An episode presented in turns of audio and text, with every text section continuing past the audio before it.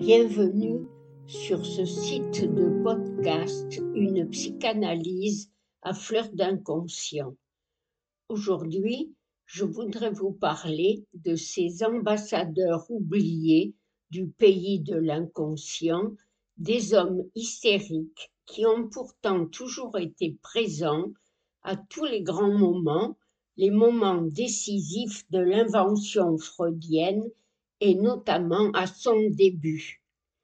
En effet, malgré toutes ces belles hystériques qui occupaient elles le devant de la scène, corsage ouvert, et qui tombaient en pamoison dans les bras de leur médecin à la moustache séductrice, malgré toutes ces femmes qui entraînèrent Freud et les premiers analystes vers de brûlantes amours de transfert, tels les amours de Jung et de Sabina Spielrein, ils étaient là, ces hommes hystériques.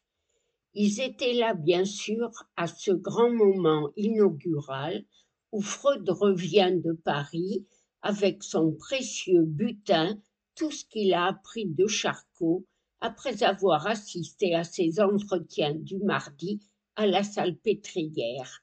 Nous sommes en 1886 et Freud présente alors à ses confrères viennois son premier cas d'hystérie masculine auquel il donne comme titre de sa conférence Souvenir de voyage. Elle n'obtint pas le succès escompté et Freud en garde quelque amertume.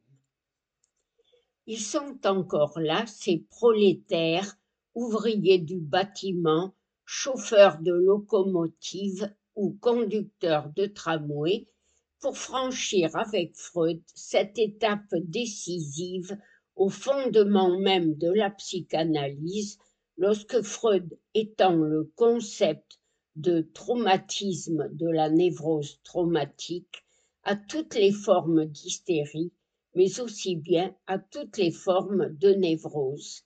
Il trouve ainsi, se démarquant radicalement de Charcot, une autre étiologie, une autre pathogénie pour l'hystérie. Pour Charcot, en effet, l'hystérie est héréditaire et l'hystérique appartient par filiation à une famille de dégénérés. Pour Freud, l'hystérie est acquise et accidentelle. Quand le traumatisme qui en est à l'origine est défini comme un traumatisme psychique et que Freud donne ainsi la raison du symptôme hystérique, il peut alors quitter toute voile dehors le champ de la neurologie et même de la médecine pour celui plein de risques mais aussi plein de promesses de la psychanalyse.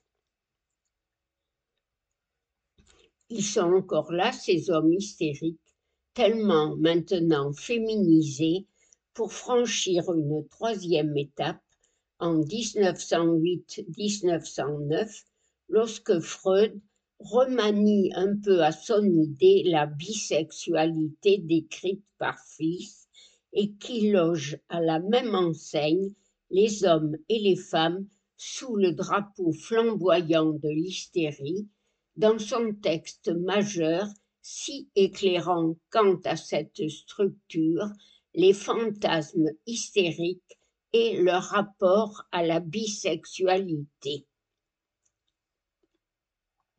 Mais ce n'est qu'en 1928 dans son texte Dostoïevski et le parricide, qu'il donne ainsi ses titres de gloire à l'hystérie masculine. Elle est en effet liée à la question du désir du meurtre du père qui est au cœur de l'Édipe, mais aussi au fondement de la civilisation. Encore un pas de plus, et ces hommes hystériques aident alors Freud à déchiffrer comment cette haine pour le père, dans le cas de la névrose obsessionnelle, trouve elle aussi refuge dans le noyau hystérique de cette névrose, dans son soubassement hystérique? Il le décrit en effet de façon magistrale avec l'aide de la petite parcelle d'hystérie de l'homme au loup. Elle se manifestait par un symptôme qui résista à l'analyse, une constipation opiniâtre qui ne cédait que lorsque l'un de ses domestiques lui administrait un lavement. On y découvre ainsi que cette haine pour le père y prend alors le masque d'un amour démesuré pour lui et trouve son expression dernière dans un fantasme de grossesse. Ainsi prennent sens tous les fantasmes de grossesse de la littérature analytique. Ces fantasmes, on peut les retrouver aisément dans chacune des cinq psychanalyses. Ils sont avant tout camouflage de la haine pour le père, résidu des fantasmes édipiens de l'enfance.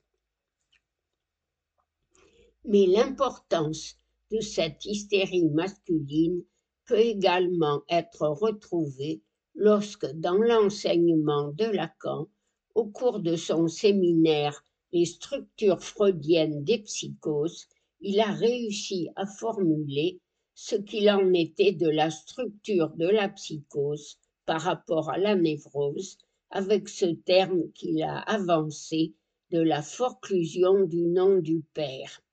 En effet, pour spécifier ce qu'il en était de ce concept, il compare le fantasme de grossesse du président Schreiber au fantasme de grossesse d'un homme hystérique qui a été décrit par Joseph Eisler. Cet homme était conducteur de tramway.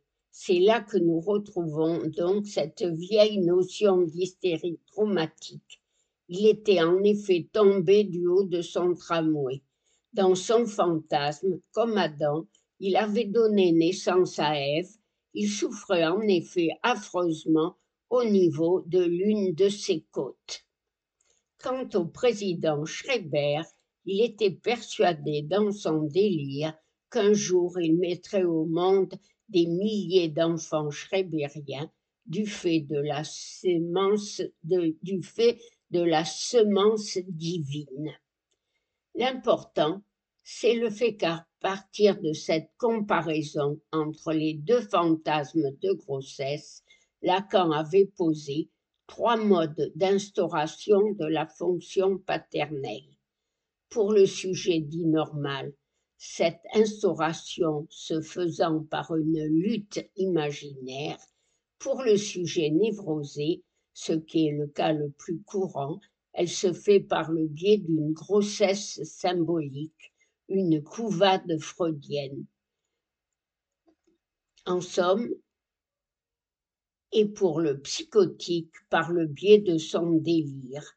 Lacan reprend ainsi fidèlement ce qu'en avait dit Freud, que le délire est pour le psychotique une tentative de guérison. De nos jours, cette hystérie masculine est peut-être encore oubliée ou méconnue, alors qu'elle a pourtant une fonction décisive dans les renaissances de la psychanalyse.